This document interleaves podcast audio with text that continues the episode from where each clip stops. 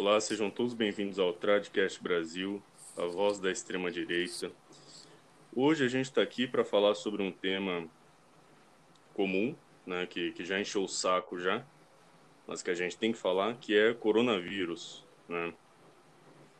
E eu tô aqui com o Pedro, como de costume, e a gente vai ressaltar tanto a parte constitucional, que deveria ser feito caso a Constituição fosse realmente seguida, a questão dos repasses do governo federal para os estados, né, que os estados pegaram e socaram esse dinheiro no meio do rabo. A questão das vacinas, vacinação. Hoje a gente teve a notícia da Fiocruz, em parceria com o governo federal, que determinou que vai vacinar cerca de 24 milhões de pessoas, de brasileiros, por mês. Então, acho que isso é uma notícia muito boa que veio justamente para desmontar 60% da narrativa da oposição e da grande mídia. Né?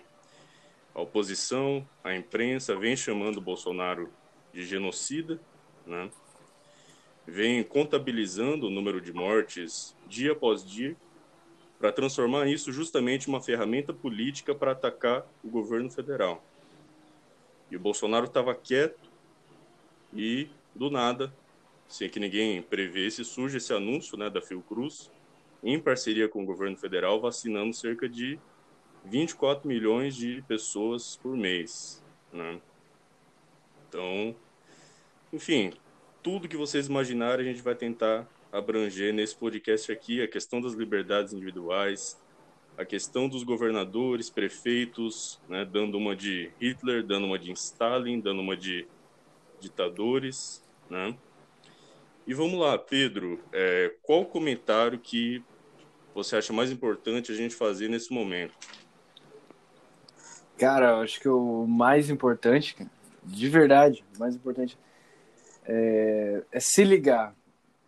Primeiramente, muitas vezes a gente fica muito tempo na frente da TV e a gente vê lá, porra, o tempo todo, ah, morte pra cá, morte aqui, morte lá, ah, não sei o que que o, o hospitalzinho da esquina teve que contratar container, que não sei o que. Cara, de verdade. Eu falo por experiência própria, né? No, no ano passado, quando começou esse negócio de pandemia, meu, eu fiquei uma semana em casa, cara. De verdade. Você começa a ficar louco, cara.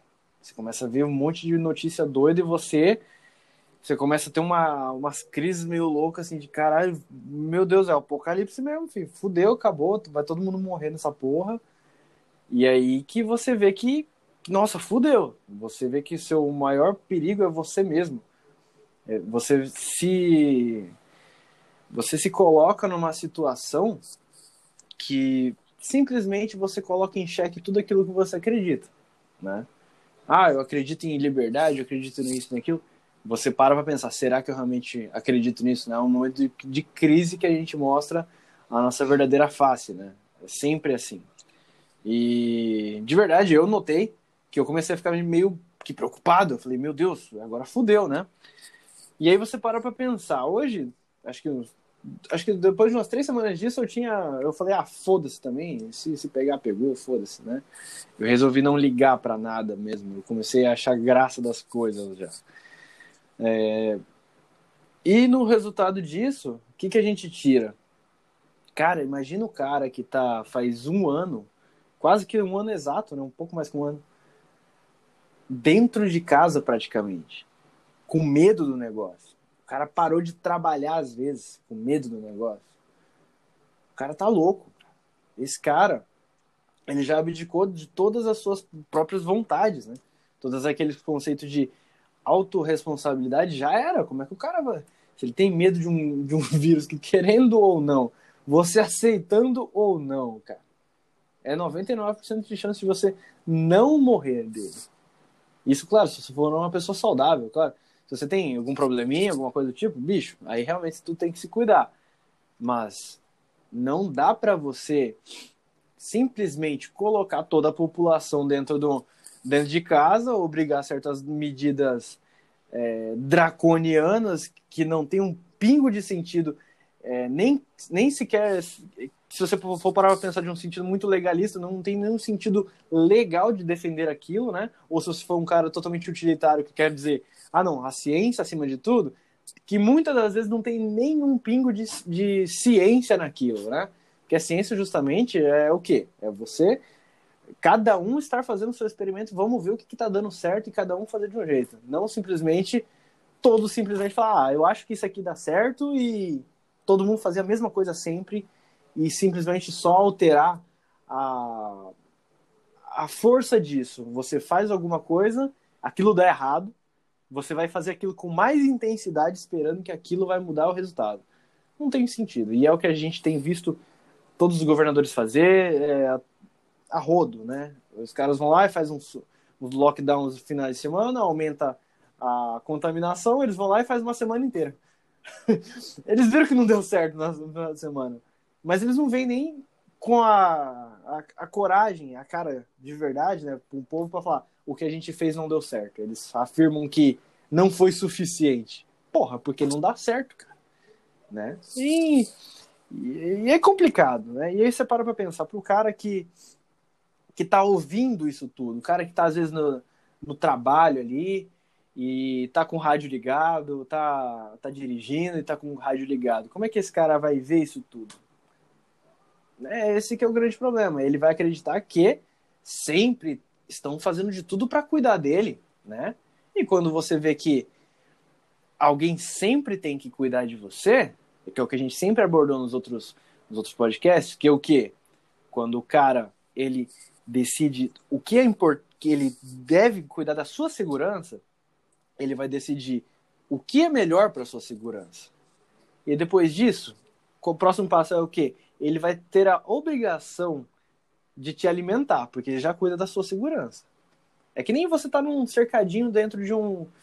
É, dentro de um. Como que eu posso dizer? Uma, uma redoma de, de uma boiada, entendeu? Você sempre vai ter o, o, seu, o seu alimento, a sua segurança, e, e o dono do gado vai sempre decidir o que, que o gado vai comer e a hora que ele vai comer.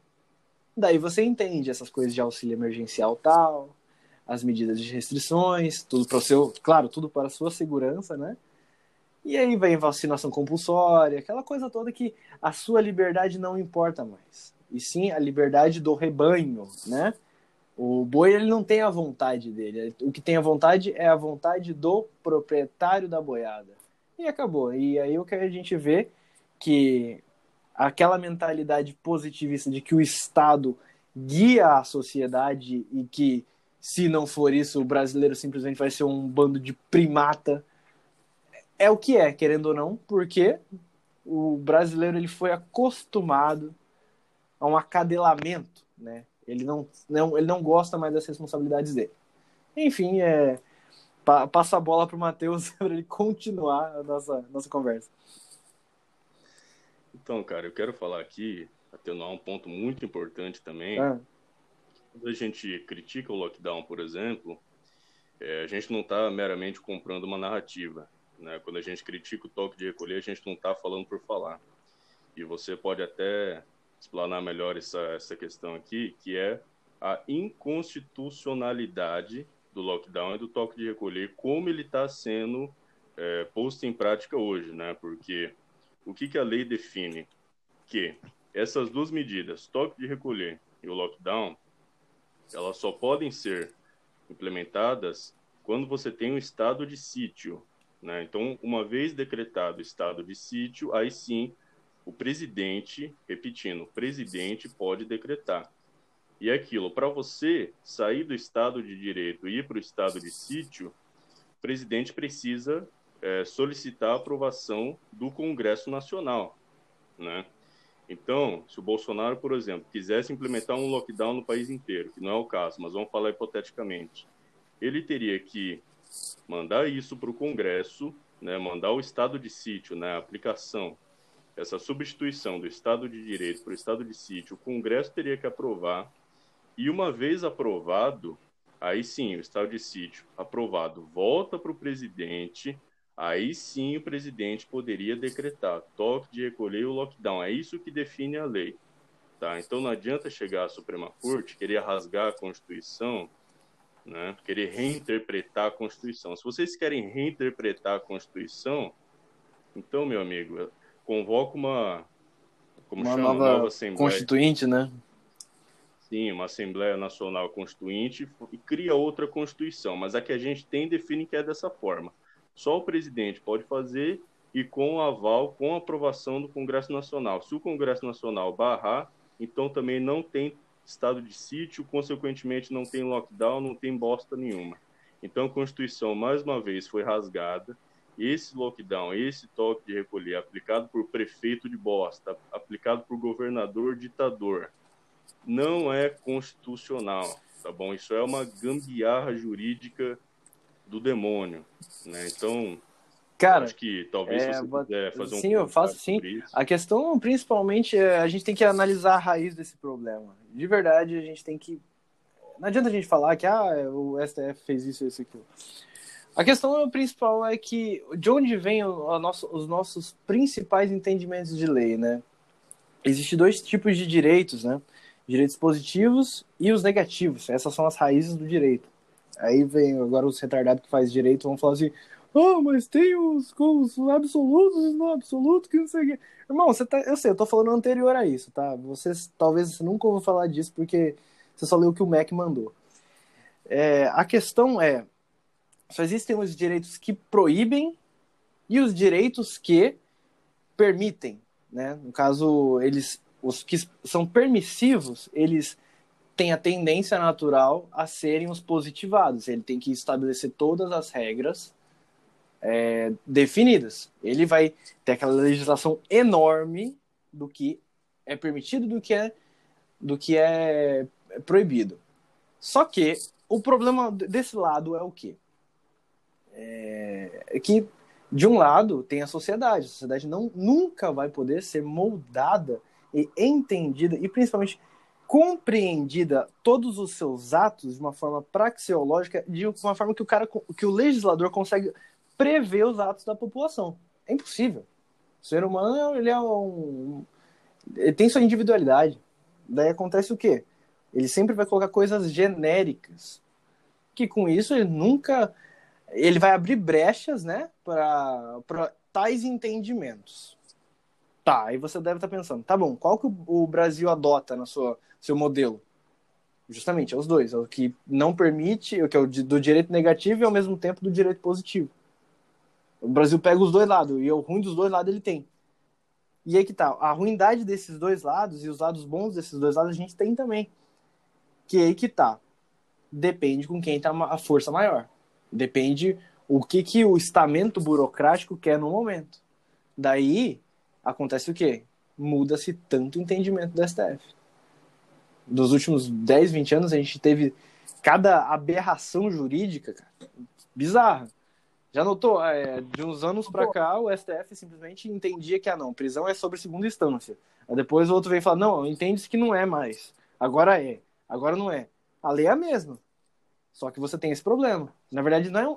Eu acredito de verdade que não existem falhas jurídicas, uma vez que quem segura a caneta é um tirano. Entendeu? Existem métodos de legitimação para que isso pareça a, mais normalidade democrática, entendeu? Porque qualquer coisa você pode falar, ah, tá na lei, entendeu? E aí que tá. O presidente, ele queria fazer, ele não quer fazer lockdown, ele é totalmente a favor de liberdade individual e tudo mais. Só que o estamento burocrático não quer isso. E quem que tá com a caneta? Quem que segura, quem que amarra o outro? Obviamente, o judiciário e o legislativo. Aí junta dois contra um, quem que vence?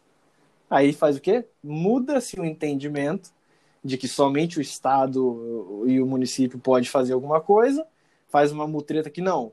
O, o presidente pode sim fazer, porém, só se for no sentido de restrição. Se for no sentido de liberdade de escolha individual, não, aí já não pode. Aí ele está sabotando as coisas. Você está entendendo a ideia disso aí? Mas se você for parar para pensar nessa parte de toque de recolher, vamos voltar para esse detalhe. A Constituição diz que o é uma cláusula pétrea, né, o direito de locomoção. Só que, olha, olha a, a, o, o jabuti aí, ele não é um direito absoluto, mesmo sendo uma cláusula pétrea. Ou seja, ele pode ser usado sim quando se quer defender alguma coisa. Por exemplo, lembra da sua professora esquerdista maconheira de história que falava que no tempo da ditadura militar tinha toque de recolher e ela abominava aquilo? Pois é, por isso que ela justificava que aquilo tinha que ter na Constituição. Agora, esse mesmo artigo, por não ser absoluto, um direito absoluto, ele pode ser revogado a qualquer motivo, a qualquer momento. Você está entendendo? A gente pega tem a mesma legislação, só que ela serve como base para te dar uma liberdade, ao mesmo tempo ela serve para te tirar. Esse que é o grande problema de você ter direitos positivos e negativos na mesma legislação e você ter uma confusão, uma farofa constitucional que é a nossa. A nossa Constituição ela é imensa porque ela ao mesmo tempo ela cria os dois problemas, né? Sim, exatamente, cara. E você pega o estado de sítio, por exemplo, ele já define essa perda de alguns direitos essenciais, por assim dizer, o estado de sítio, né? Mas é aquilo que a gente já comentou, para que ele seja decretado tem que passar por todo esse trâmite, né? O que não foi feito, né? Quando a gente está no estado de direito, essas cláusulas pétreas, ao menos no meu entendimento, deveriam ser seguidas, né?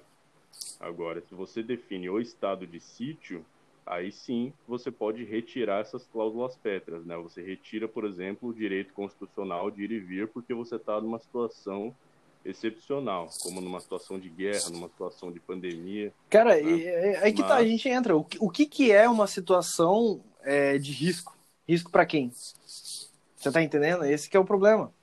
É... Daí entra a mentalidade do Estado, né? E você pode parar para pensar assim, ah, mas lá nos Estados Unidos acontece a mesma coisa. A mentalidade do Estado realmente é de proteger a população e tudo mais. Ainda mais com Joe Biden, que, nossa, misteriosamente melhorou. Não se ouve mais falar dos Estados Unidos, né? Justamente, mas a vontade do Estado é tal. Porém, o poder de fato está com quem? Você tá entendendo? Porque pode chegar uma ordem lá da puta que pariu, para pra pensar, por exemplo, é, União Soviética 1955, que seja. Fala que ah, lá na Sibéria vai ter que ser executado um cara lá. Aí depois desse, desse do Stalin, lá da caneta do Stalin, vai sair para um oficial, desse oficial vai mandar para outro, que vai mandar para outro, que não sei o que, não sei o que. Na hora que chegar no cara lá que vai apertar o gatilho, ele vai falar o quê? Não vou fazer isso não. Pronto. Ou seja, a ordem não vai ser executada. Porque quem tá com a força de fato é o último cara. E é isso realmente que acontece nesses países que, querendo ou não, quem que tem autoridade, de fato? O povo, né? Porque o que a gente mais vê é policial, por exemplo, policial é, é, é agente de segurança e tudo mais, né? Nos Estados Unidos, querendo ou não, falando o quê? Não vou seguir porra nenhuma, não. Vocês vão mandar, eu não vou mandar fechar porra nenhuma, não. Por exemplo, o governo federal do, do Joe Biden pedindo que lockdown nacional, não sei o quê, o próprio governador da Flórida falou assim: foda-se, não vou fechar nada, não. Vocês, é, pois é, vocês não ouvem falar da Flórida, né? Porque a Flórida passou o ano inteiro, esse ano e ano passado, totalmente aberta, sem qualquer tipo de restrição ou toque de recolher ou coisa do tipo. Porque isso é impensável num país onde liberdades não são somente respeitadas, elas têm que ser impostas, no caso. Por quem? As pessoas têm que entender, Matheus, eu acredito que quando o brasileiro compreender que o, Estado ele não é ele, ele é realmente um mal necessário, só que ele não é o seu amiguinho. Ele não é o seu papai que tem que cuidar de você, sabe? Ele não tá ali para te cuidar. Ele, primeiro, que ele, ele se sustenta do seu serviço. Então, peraí, né? Ele. Se você quer pagar a, de, de próprio punho aquilo ali, porra, legal, maravilhoso, paga. Porém, filho, você tem que entender que tem um monte de gente que ele o quê? Bota o fuzil na cabeça do cara e fala assim: você vai pagar essa porra assim. Então, alguém que se impõe de forma tal não é um cara que é muito amigável, né? Ele que. Porra, a gente tá vendo um monte de casos, não é difícil. É, vocês vão ver aí na página muitos, muitos posts que a gente anda fazendo sobre isso, de vamos fazer ainda mais, de mostrando policiais fazendo o quê? Batendo em gente na rua, por quê? Porque tá furando restrição de governadorzinho, de prefeiteco. É, é, isso é coisa de país de, que não tem um pingo de compaixão com o outro, porque o policial tem que entender que o quê? Antes ele colocar uma, uma fardinha que ele acha que ele vai ser o, o protetor da sociedade, ele é um cidadão, irmão. Ele é um indivíduo como qualquer um outro. Ele tem que ter respeito pelo cara que ele está é, tratando ali. Ele tem que entender que do outro lado tem um pai de família que precisa vender a balinha dele no sinal, irmão. Esse que é o grande problema, né? Então, velho, é o que a gente mais está identificando nessa pandemia. Recentemente eu vi um, uma situação de uma mulher que estava comemorando o aniversário dela, não me recordo se era no Paraná ou em Santa Catarina. Acho que era em Santa Catarina essa porra aí. Sim, ela estava comemorando o aniversário dela com seis pessoas dentro da casa, seis pessoas, quando que chega a polícia, igual tropas da Gestapo, né? Invadem a casa da mulher, tira todo mundo de lá. Eu vi na foto que a mulher estava com a perna enfaixada, com ferimento. Eu não sei se é ferimento a bala, não sei do que se trata aquele ferimento, mas era um ferimento. Ou seja, você invade a casa da pessoa, espanca todo mundo. A mulher estava lá comemorando o aniversário dela com seis pessoas, pessoas que ela amava, que ela ama, né? Aliás, e quando que de repente chega um bando de policial, né, se achando é, membros da SA, se achando membros da Gestapo, da SS, né, invadem a propriedade sem mais nem menos, uma propriedade privada que deveria, pelo menos teoricamente, né, na prática também deveria ser inviolável, né, então eles entram lá, batem numa mulher, o que é imoral em todos os aspectos, não só no aspecto legal, mas também no aspecto moral, no aspecto espiritual, né? Você agredir uma mulher, você sendo homem, agredir uma mulher, né? E pronto, e prende todo mundo. Você tem outro caso também no interior de São Paulo, se não me falha a memória. Tem um prefeito nazista lá, né, que decretou um lockdown, decretou um fechamento total. O cara foi preso porque estava com a conveniência dele aberta. Né? Agora, recentemente, não sei se foi ontem ou anteontem, que um juiz é, determinou a soltura dele, né? Graças a Deus. Então, assim, tem um outro vídeo também, acho que foi no Paraná, né? Esses estados do sul estão muito autoritários, né? Talvez até um pouco mais do que o estado de São Paulo, ou tão autoritário quanto, né? Onde um homem, né? Mesma situação, estava na rua, né? Não me recordo se ele tinha um comércio, mas ele estava na rua. Quando que chega um policial, começa a espancar o cara. E tem vídeo disso. Eu não estou falando aqui de achismo. Tem vídeo, é só procurar policial chega, mete uma cotovelada na cara do cara, espanca o cara, né? Você tem no, no Ceará também, que até aquele deputado de direita, não vou é, o André Fernandes, né? A polícia. Isso, enfrentou a polícia ali defendendo a população, né?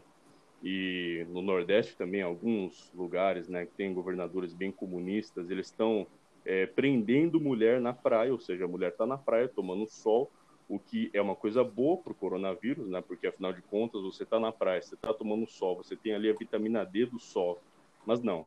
Chega a polícia, prende a mulher, bota a mulher no, no camburão como se fosse uma bandida. Cara, e de né? verdade, é um, um então, ponto que o que me, mais me irrita nisso aí é que muitas vezes a gente vê gente da própria direita falando assim: ah, mas o problema não são os policiais, eles só estão cumprindo ordem. O que, que você acha desses caras que pensam essas coisas? Porque, velho, de verdade, então a gente deveria perdoar todos os, os soldados nazistas porque estavam só cumprindo ordens, tadinhos, né? Na é verdade? Sim, cara, a questão é o seguinte, a polícia, ela não serve para defender a população. A polícia ela serve para defender os interesses do Estado, tá? Isso aqui não é, ah, então você é libertário. Cara, eu já vi comunista falar isso, entendeu? Isso aqui é uma verdade absoluta. A polícia não defende a população, a polícia defende os interesses do Estado. Né? Então, um exemplo assim bem esdrúxulo que eu posso dar, um exemplo histórico, né? quando você tem ali o Exército Vermelho no fim da Segunda Guerra Mundial, quando Hitler, inclusive, já tinha até se suicidado, né? e o Exército Vermelho ele chega em Berlim, o que, que o Stalin faz? O Stalin chega e fala o seguinte: olha, é, os militares que adentrarem chegarem ali em Berlim, vão estuprar todas as mulheres que eles virem pela frente, todas as alemãs que eles virem pela frente. E isso foi feito. Né? O Exército Vermelho foi o maior estupro em massa coletivo da história. Né? Por quê? Porque eram militares, eram soldados do Exército Vermelho cumprindo ordens, né? ou seja, ordens do Stalin. Então, não me fale memória se são é, 4,5 milhões de mulheres estupradas ali ou se são 45 milhões, mas é algo assim com vírgula ou sem. toda forma, é um número absurdo, né? O maior estupro em massa da história, a mando do Stalin, né? Feito justamente por homens, por soldados, por militares que estavam apenas cumprindo ordens. É, isso aí é bem complicado, cara. É...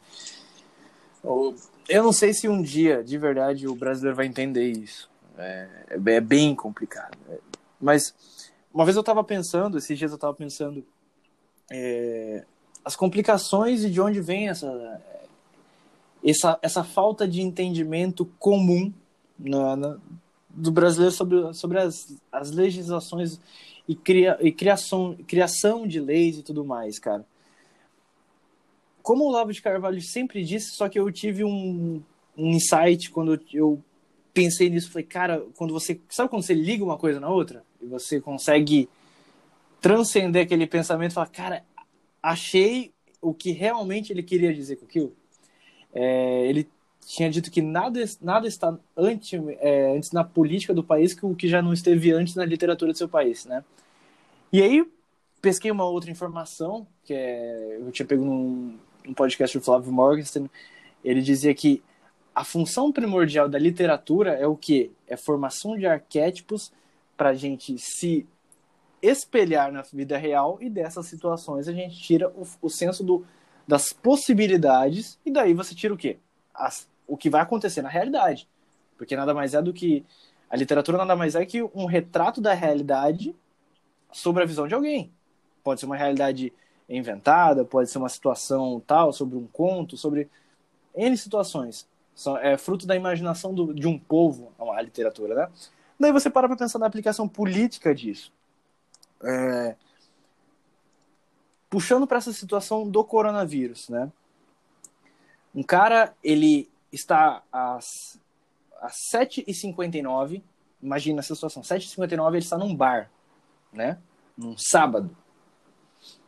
Só que o prefeito, ele decretou, o prefeito, né? Ele decretou uma, uma medida de restrição contra o coronavírus que é, não pode ser vendido bebidas a partir das 8 horas da noite, né?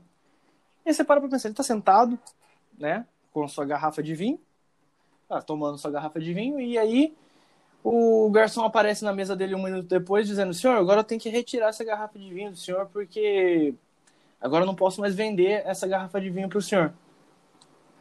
Você tá entendendo a ideia?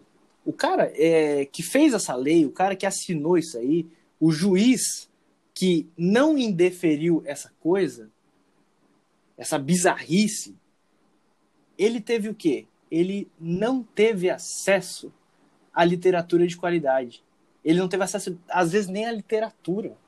Porque eu, eu reconheço, uma, eu que sou do ramo do direito, eu vejo que os caras, eles se entopem de livrinho de concurso e esquecem o primordial, que é, que é o que forma o caráter do operador do direito, que é o que? A literatura. Os caras esquecem. Eu falo pra você, 98% não leem nada de literatura. E aí ele não indefere nada do tipo. Você tá entendendo? Porque se o cara parar pra pensar três minutos, não, nem isso, se ele parar 10 segundos para pensar nisso, aí ele fala assim, cara, o cara tá lá faz muito tempo, qual que é o sentido, qual que é o sentido da correlação de uma coisa com a outra? Não, não pode mais. Ele vê que não tem sentido aquilo. Ele vê que é uma medida retardada, que o que só vai dar o que mais? Força para o Estado. Daí que tá. Uma frase que o, o José Bonifácio disse que a gente consegue encaixar perfeitamente nessa nessa nossa situação. Ele disse que o brasileiro seria o novo ateniense se não cair na tirania do Estado. O que os atenienses eram? Eles eram filósofos, liter... criadores de literatura sensacionais. E aí aconteceu o quê? Com o brasileiro, ele caiu na tirania do Estado, daí ele não tem mais acesso à literatura, que dá o quê? Um senso político que não cria adversidades para o povo como um todo, entendeu? E aí você junta a situação do, da forma do Estado, como ele é montado, como as pessoas veem aquilo, e como o povão, a, a massa, pode dizer assim, de uma forma bem grotesca, né? Ela entende tudo isso. Ela pode ver a TV, que é, que é o que se diz hoje em dia, né? Que é a mídia, que é o novo sacerdócio, que é o que diz a verdade para você, independente do que você acredite ou não. Ela, ela se entende como te passar a realidade. E aí que tá, como é que a pessoa se vê nisso? falta a literatura. Entendeu? Concorda comigo, Matheus, ou não? Concordo, cara, concordo plenamente. Inclusive, você nota na nossa própria história é, personas, figuras que, por exemplo, se mesmo um senador, mesmo um político conhecesse, é, certamente ele seria um político melhor, né? Tudo bem que eu não sou muito simpático com esse papo de bom político, né? Mas você pega um senador, analfabeto funcional, se ele lesse pelo menos a biografia do José Bonifácio, talvez ele fosse um melhor, né? Um político melhor.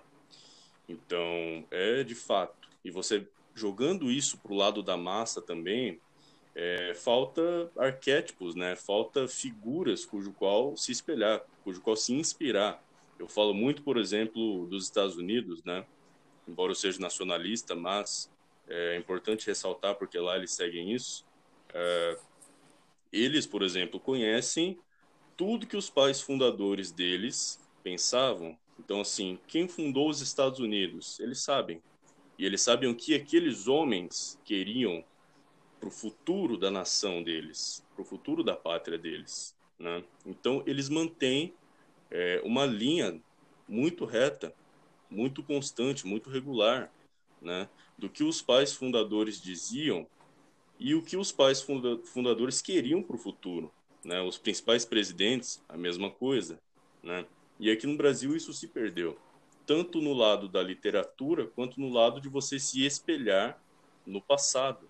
Né? Nós já tivemos, por exemplo, assim grandes chefes de Estado. Você pega Dom Pedro II, ele era tão influente quanto o Papa na época. Para você ter noção, ele era tão influente quanto o presidente americano, que era um herói da Guerra Civil, né?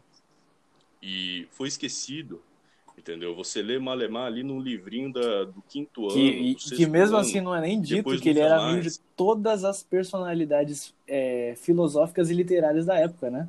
Isso não é nem dito, que tem cartas pessoais de, das pessoas, desses Nietzsche, todo, todos esses, é, o cara, o Grambel, to, todos eles atrás do Dom Pedro II, né? Querendo falar com ele, todos os botânicos, todos, é, Cara, a, a, a, elite intelectual completa da Europa toda atrás do Dom Pedro II, querendo contato com ele. E, Exatamente. E é um cara que entrou no, num limbo da, do, imaginação do, da, do imaginário do brasileiro que eu não entendo como é, isso aconteceu, cara. Eu não entendo de verdade a maldade que foi feita com o Dom Pedro II, cara. De verdade, isso é uma coisa que me dói, de verdade. Sim. Exatamente, velho. Você vê no século XIX, é, as pessoas eram muito mais valentes, né? eram homens é, muito mais disciplinados e muito mais leais a valores e a princípios, né? Então, assim, na época, qualquer coisa era motivo para rebelião. É verdade. Né? Qualquer coisa era motivo para guerra. Né? E hoje, você tem, por exemplo, ah, um prefeito decretou aqui, deu uma canetada, lockdown. Eu vou ter que fechar todo o meu comércio aqui, eu vou ter que deixar minha família passar fome. Ah, Bom, se o prefeito decretou, eu sei que a maioria das pessoas, né, o, cidadão que está passando fome não pensa isso, mas boa parte da massa ainda pensa, né? Ah, se o cara decretou, a gente tem que respeitar porque é para o nosso bem, né?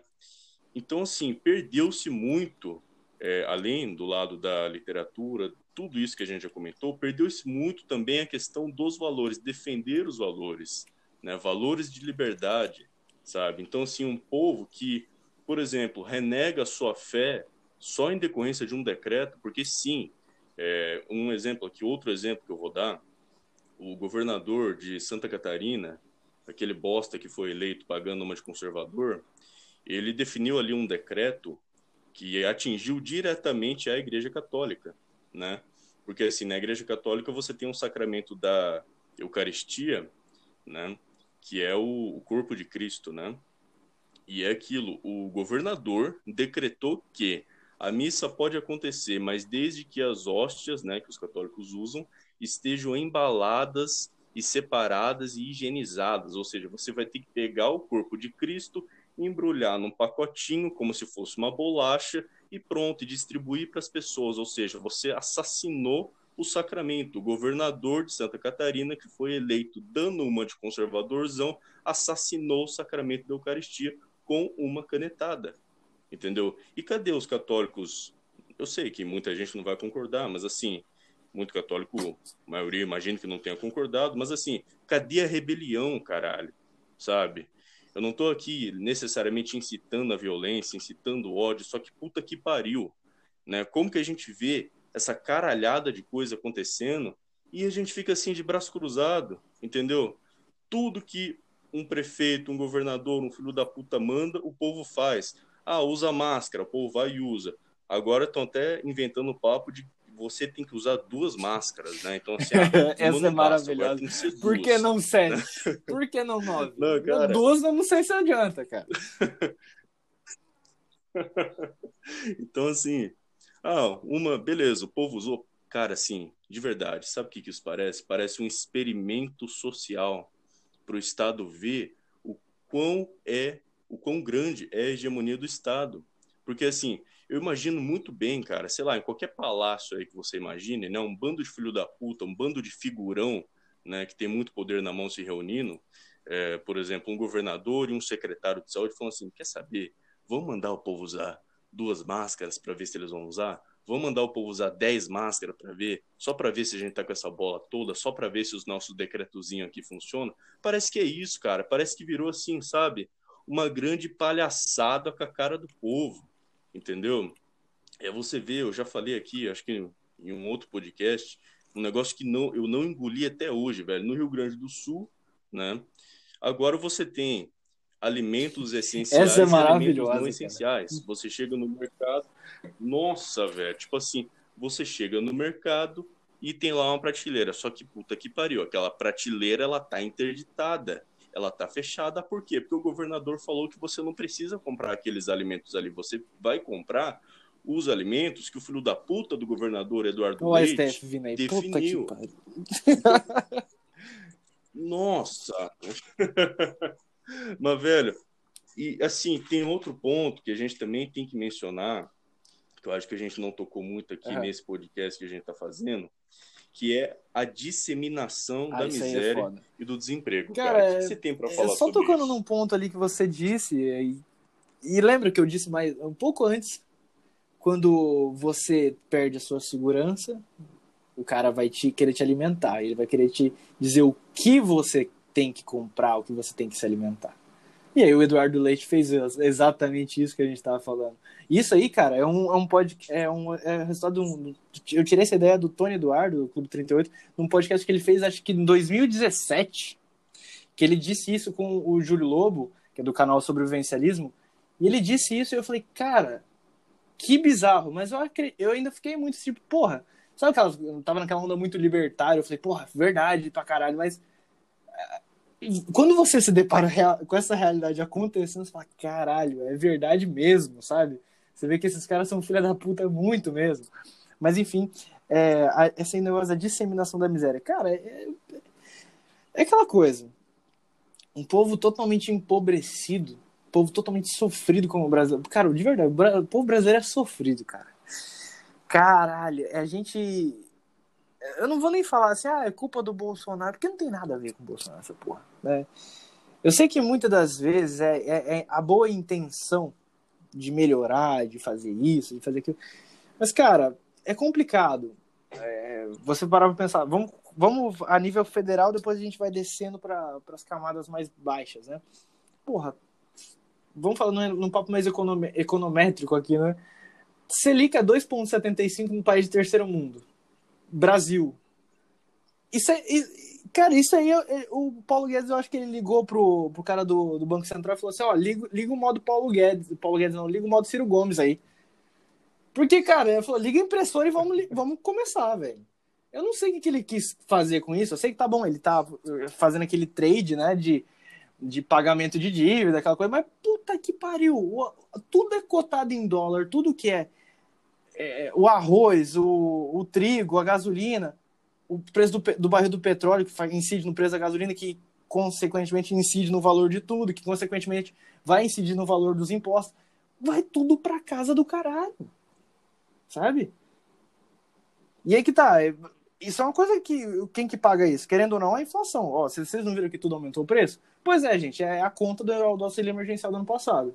Aumento de 23% da base, de, da base monetária. Pois é, né? Mais dinheiro, seu dinheiro vale menos, né? Pois é, não tem dinheiro grátis, gente. Vocês vão tomar na bunda. Não tem, o governo nunca te dá nada, ele tá te tirando mais para frente. Ou, na pior das hipóteses, vai rolar a tal da pedofilia embrionária, né? O governo vai botar no cu dos seus filhos que nem nasceram ainda, tá? Eles vão nascer e vão estar tá devendo 30 e cacetada mil pro governo. Né? Mas, mas a nível é, legislativo, vamos lá. Cara, eu, eu, vi ontem uma matéria. Uma matéria não, era, era um post do Senado.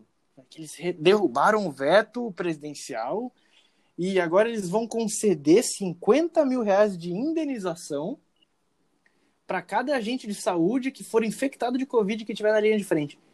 Meu Deus do céu, o quanto esse povo é desconectado com a realidade do brasileiro que mora no interior do sertão do Maranhão. Cara, você acha que esse, quem que vai pagar esses 50 mil, cara? De verdade, é, é, eles acham que do nada é só ligar a impressora e sai, tá saindo 50 mil reais ali pra cada filha da puta que se, se infectar. Não tem, não tem sentido um negócio desse, meu Deus do céu. Eu vi hoje, tava voltando do, do trabalho, o cara, o Humberto Martins lá, ou sei lá, um filho da puta da rede lá, não sei, tava falando que comparando o valor do auxílio emergencial brasileiro com o auxílio emergencial americano.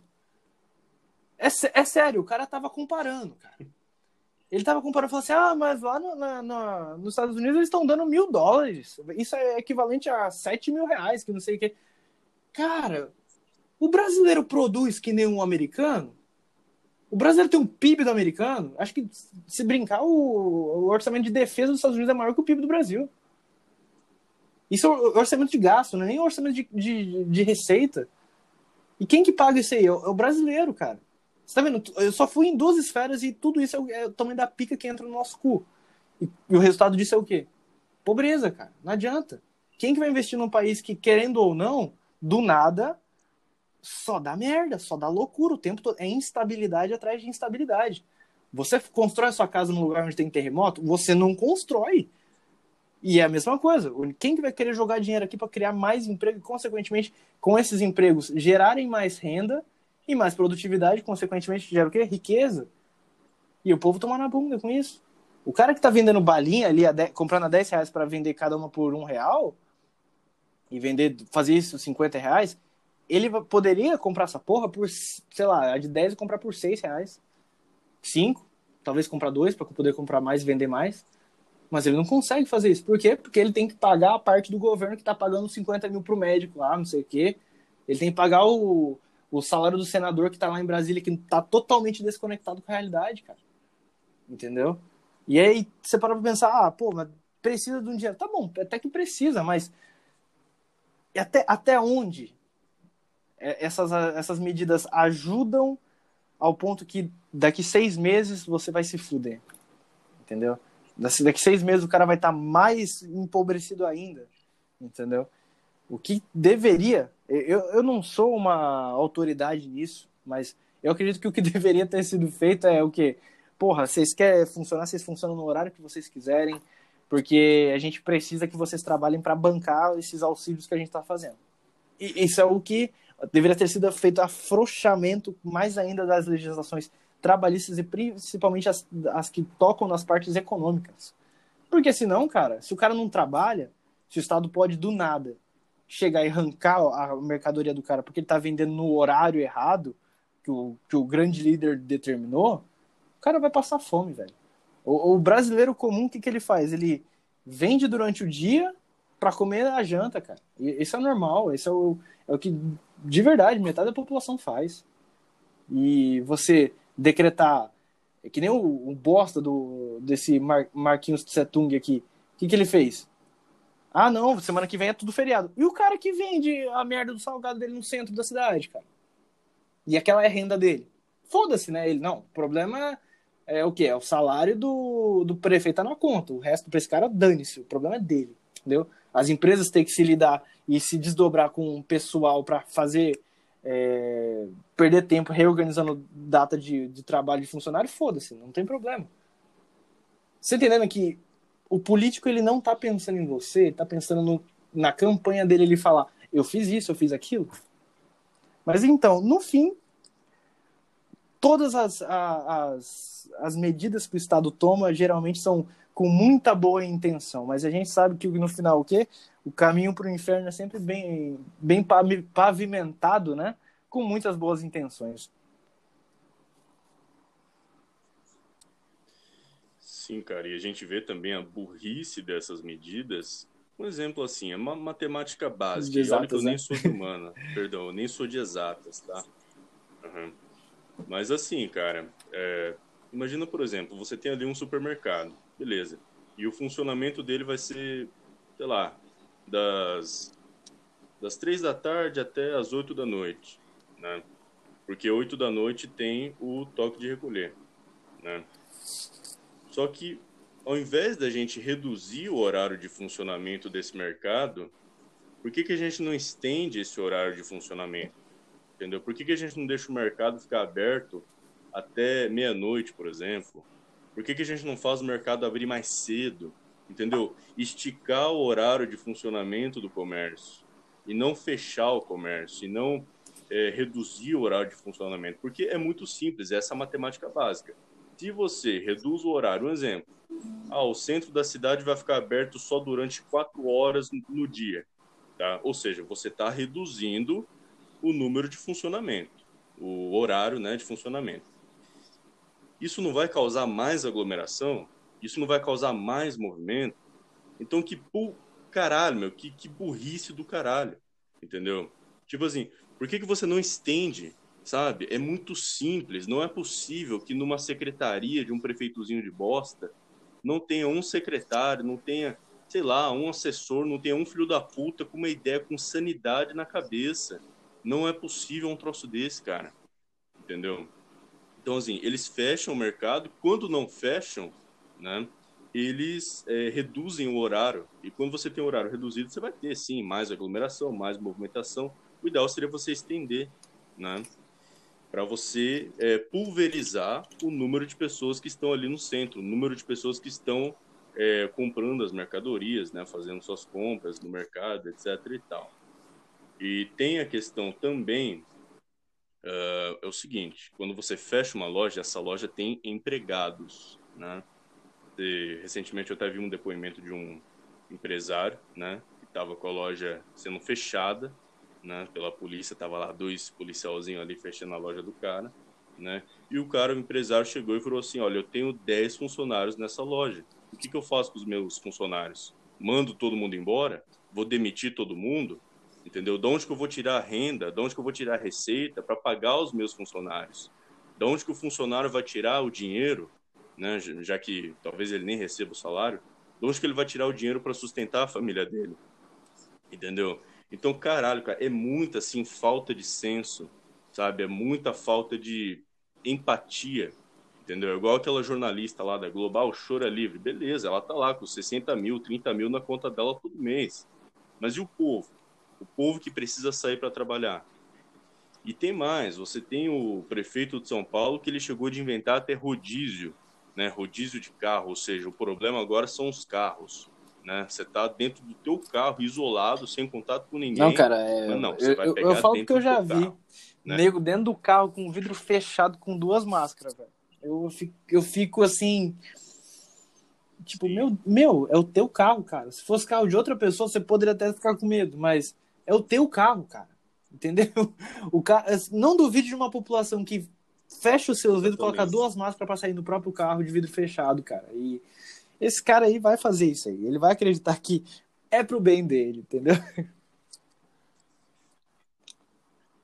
É, e assim, detalhe, é, enquanto ele estava querendo fazer rodízio de carro para ter menos carro do lado do outro no meio da rua, é, o Não, serviço cheio, né, público de Sempre, né, cara? lotado.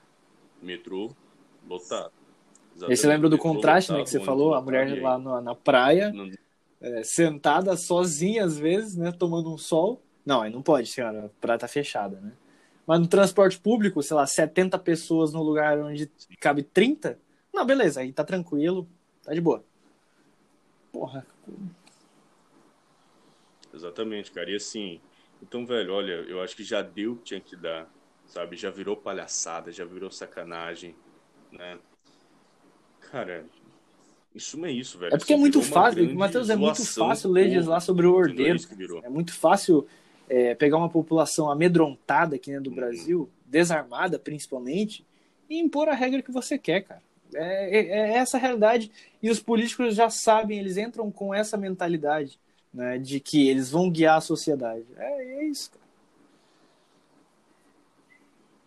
Sim. E tem uma outra questão também que eu gostaria de registrar aqui, que foi o repasse do governo federal para os estados. Né? Então tem muito filho da puta aí falando, ah, Bolsonaro é genocida, genocida é o cu da tua mãe. Tá? Você tem, você tem aqui é, isso aqui, tanto o auxílio emergencial quanto o repasse que foi designado para os estados. Tá? Eu vou citar só alguns estados aqui. Ó.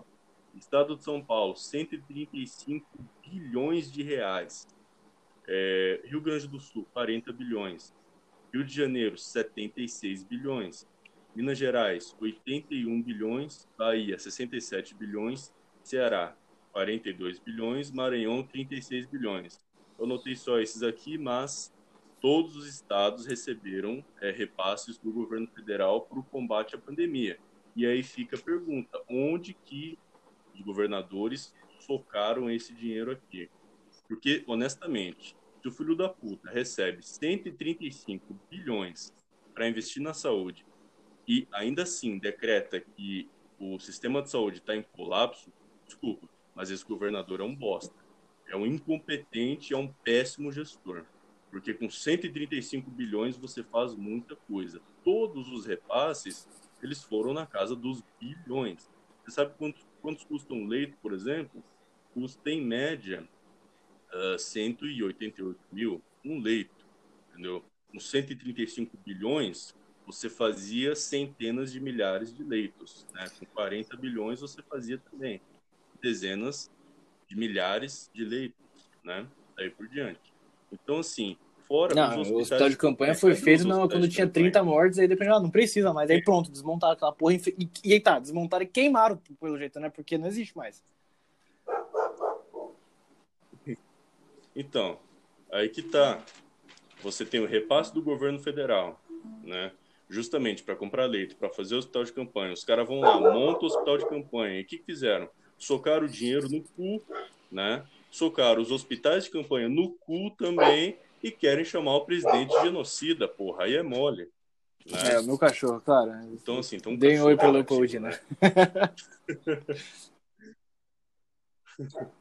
Então, assim, cara, é um negócio, velho, bizarro. Bizarro mesmo. Então, fora que vários governadores estão sendo justamente acusados de fraude, né? Ou seja, que é, roubaram, né? Falando a grosso modo assim, pegaram essa renda e simplesmente enviaram para outro lugar, né? O governador que tem fazenda pegou metade do repasse. É, é exatamente é isso mesmo. Peguem aí no Google rapidão, ali, quando né? você escuta esse podcast, abre o Google e coloca lá Covidão. Vocês vão descobrir muita coisa lá ali. Exatamente. É o Covidão, cara, o novo, depois do mensalão petrolão. É, aqui, ó, operações já atingem governos de nove estados. Vamos, vamos é. falar um pouco desses estados aqui, ó. Só vou citar quais estados são para vocês aqui, ó. Aqui, ó. Amazonas, Distrito Federal, Rio de Janeiro, Rio Grande do Sul, ó, que a gente tava falando agora há pouco, né? Rondônia, Roraima e Santa Catarina. Pois é, cara. Aqui, ó, Ceará também. Aí, ó. Irregularidade nas, nas prefeituras. É, é velho, é aquela coisa. É, os caras pegam dinheiro mesmo e foda-se. E você acha que esses filhos da puta vai tá, tá de verdade? Os caras roubam dinheiro na época de pandemia, mano. Você acha que os caras vão estar tá ligando pra. Ah, é pra sua segurança? Pelo amor de Deus, velho. Usa um pouco dos dois neurônios que você tem, cara. Não é, velho. Não é. Os caras querem te controlar. Acabou. E, e assim, cara, tem uma outra questão que eu também queria pontuar aqui da grande mídia né? Porque eu, pessoalmente, eu não consigo assistir a CNN, cara. Eu, eu fico cinco minutos e eu xingo até a quinta geração do jornalista que tá falando ali. Porque, puta que pariu, velho, é asqueroso pra caralho. Entendeu? É... Exemplo assim, você sabe que a CNN americana, ela parou de contabilizar o número de mortos por dia. e quando que eles pararam é de contabilizar? Quando o Biden assumiu. Entendeu? Então, assim, o que, que fica claro, né? Eles usavam o número de mortos, tipo assim, ah, hoje morreu 3 mil pessoas aqui. Culpa de quem? Do Trump. Culpa do presidente. Quando o Trump saiu de cena e entrou o Biden, né? Aí eles pararam, cara, de contabilizar. Você não vê notícia de número de mortos nos Estados Unidos na CNN americana, por exemplo, na CNN Brasil, em outro em outro canal do Brasil, talvez você até veja, mas na CNN americana, por exemplo, não, entendeu? E essa estratégia está sendo usada aqui no Brasil também, entendeu? Eles estão pegando a pandemia para usar como arma política contra um presidente de direita, que no caso é o Bolsonaro. É muito simples isso. Né? Então eles pegam assim, ah, hoje morreram é, duas mil pessoas. Aí, depois que eles noticiam quantas pessoas morreram no dia, eles vão lá, cortam um pedacinho da live que o Bolsonaro fez, uma frase ali, uma canelada que ele deu e bota junto com a notícia. Entendeu? Então, é, fica muito claro o, o ativismo da mídia. Né? Da mesma forma como a gente tem o ativismo social, a gente também tem o ativismo da mídia, né? que são funções que já, já se perderam. Né? A questão da jurídica, por exemplo, caras não estão lá para cumprir a Constituição, os caras estão lá para fazer valer a opinião deles. A mídia a mesma coisa, não estão mais lá para informar, estão né? lá para comprar uma narrativa e implementar aquela narrativa. Então, assim, eu, eu acho que eu nunca vi, cara, no Brasil, uma oposição tão filha da puta, tão agressiva, igual a gente está vendo hoje. Eu tenho certeza, se o presidente fosse o Sérgio Moro, se o presidente fosse qualquer outro que você possa imaginar, o Ciro Gomes, até o Lula, não estaria havendo é, essa oposição tão ferrenha, entendeu? Essa perseguição por parte da mídia, essa perseguição até por parte do, do judiciário, de certa forma, né? Então, assim, é, vem falar de vacina, né? É igual eu falei no começo do podcast aqui, Bolsonaro surpreendeu todo mundo com esse anúncio da Fiocruz, né, que vai vacinar 24 milhões de pessoas por mês. Então, assim, eu acho que isso já vai desmontar mais da metade da narrativa dessa putada da mídia, né? Espero eu. E mesmo que a gente tire é, de cena esse anúncio da Fiocruz, o Brasil não está mal de vacina, não. Né? O Brasil é o sexto país do mundo que mais imuniza. O Brasil, por exemplo, está à frente do Canadá, né, que é um país de primeiro mundo, né, é um país grande também, e o Brasil está à frente. Só que é que tá, cara, esse que é o problema. Então, assim, é... É, por exemplo, a matemática ela é maravilhosa, a matemática ela é a mãe de todas as ciências, né? Só que ela, ela infelizmente, ela não está imune, imune no caso a crenças ideológicas, né?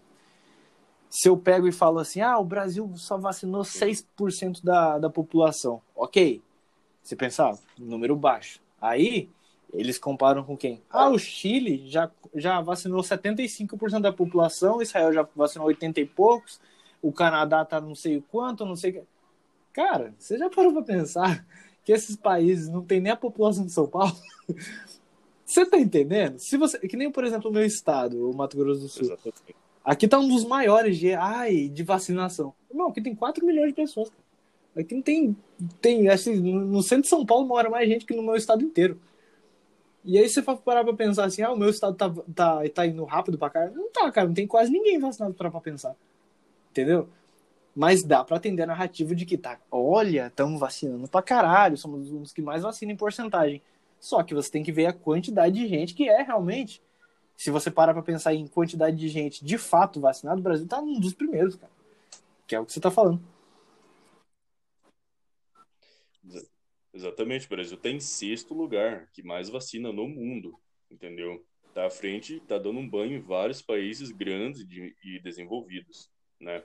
E tem mais, se a gente for ver a lista do lado contrário, ó, o Brasil não está entre os 20 primeiros países onde ocorrem mais óbitos. Ou seja, se você pega os 20 países do mundo onde mais morrem pessoas por coronavírus, o Brasil não está nem entre os 20 primeiros. Tá? Então, assim, cadê o genocídio? Né? A gente lamenta, de fato, as pessoas que, que se foram, mas essa narrativa alarmista, ela não procede. Assim, é uma narrativa proveniente de, intelectualoides que não respeitam os fatos, né? E aí vem muita gente falar assim: ah, mas não adianta você contar em números absolutos, falar que está em sexto lugar, você tem que contar por milhão de habitantes. Por milhão de habitantes a gente também não tá mal. Por milhão de habitantes a gente já vacinou mais do que Israel, por exemplo. Né? Entendi. Pois é, cara, mas acho que é isso, né, que a gente tinha que falar para as pessoas, né? E já tá batendo uma hora de podcast já, senão o cara vai ter que ouvir isso aqui em, sete dias, né? Fracionados. Mas, cara, você tem alguma alguma mensagem final para dar para as pessoas sobre a perda, perda de liberdades, Covid, mídia e tudo que a gente conversou sobre aqui?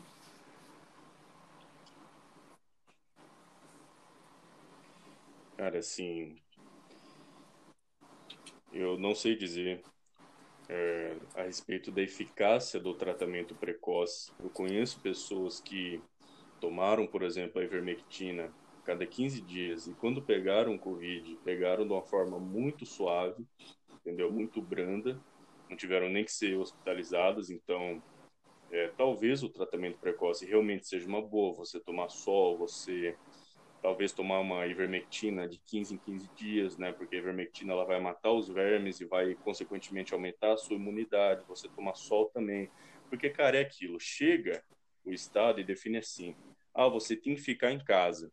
Só que é aquilo, por mais que, vamos supor, o cara seja bilionário, né? Aí o cara tem condição de ficar em casa. Aí ele fica em casa o ano inteiro, né? Ele fica dentro do quarto dele, escondido embaixo da cama ou então preso no armário, né? Até a pandemia passar. Como que fica a saúde mental desse cara? Entendeu? Como que fica a saúde mental? Sabe? O cara assim fica trancafiado em casa, no escuro, sem tomar sol. Como que fica realmente o sentido de viver dessa pessoa? Entendeu? Como que fica as pessoas que não têm condição de ficar em casa, como a gente já comentou, né? A pessoa que precisa trabalhar porque tem duas, três bocas para alimentar dentro de casa. Então, como que fica isso? Sabe? Então, é aquilo. É... Façam aí, se vocês acharem conveniente, o tratamento precoce, entendeu? Com vitamina D, vermectina, né?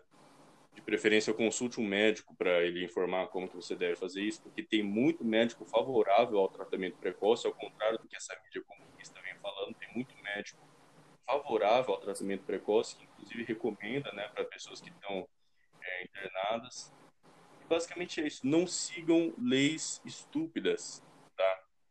Exemplo assim, o vírus, ele não está no ar, tá? Quando você está andando na praça, quando você está andando na rua, você não está respirando é, oxigênio junto com o coronavírus. O vírus não está no ar, meu amigo. O vírus está nas pessoas, tá? Quem contraiu, evidentemente.